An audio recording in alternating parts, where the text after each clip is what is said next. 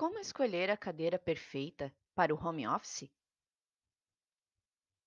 Primeiro, seja de escritório, seja gamer, o importante é que a cadeira tenha o maior número de ajustes possíveis.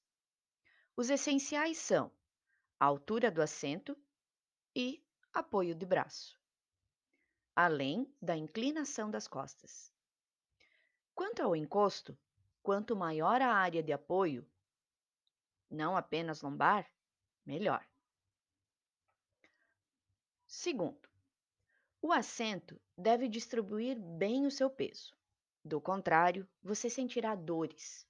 O ideal é nem duro, nem macio demais.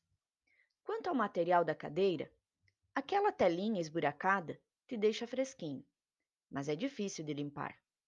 Já o couro sintético é fácil de higienizar, com pano úmido, mas não ventila. Terceiro, a medida mais importante é a altura do assento. Seus pés precisam ficar apoiados no chão, formando um ângulo reto entre a perna e a coxa. Além disso, boas cadeiras possuem 5 anos de garantia e certificações de ergonomia. Não caia no conto da cadeira gamer milionária.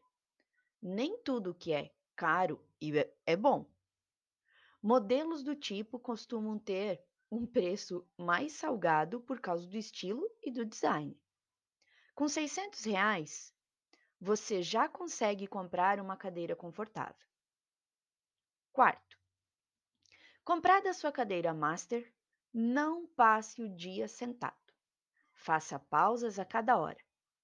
Vale deitar ou andar por 5 minutos. O encosto deve ficar levemente inclinado, no máximo 105 graus. A tela do computador sempre na altura dos olhos. Mais dicas.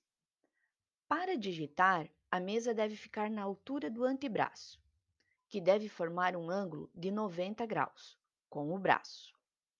E os ombros devem permanecer relaxados.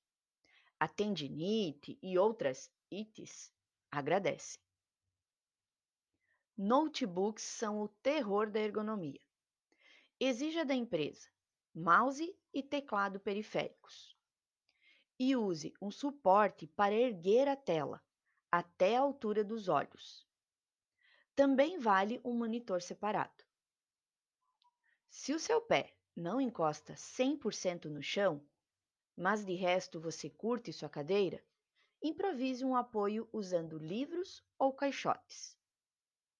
Fontes: Raquel A. Cassaroto, professora do curso de fisioterapia da USP, Livro Ergonomia Aplicada ao Trabalho, de Hudson de Araújo Couto.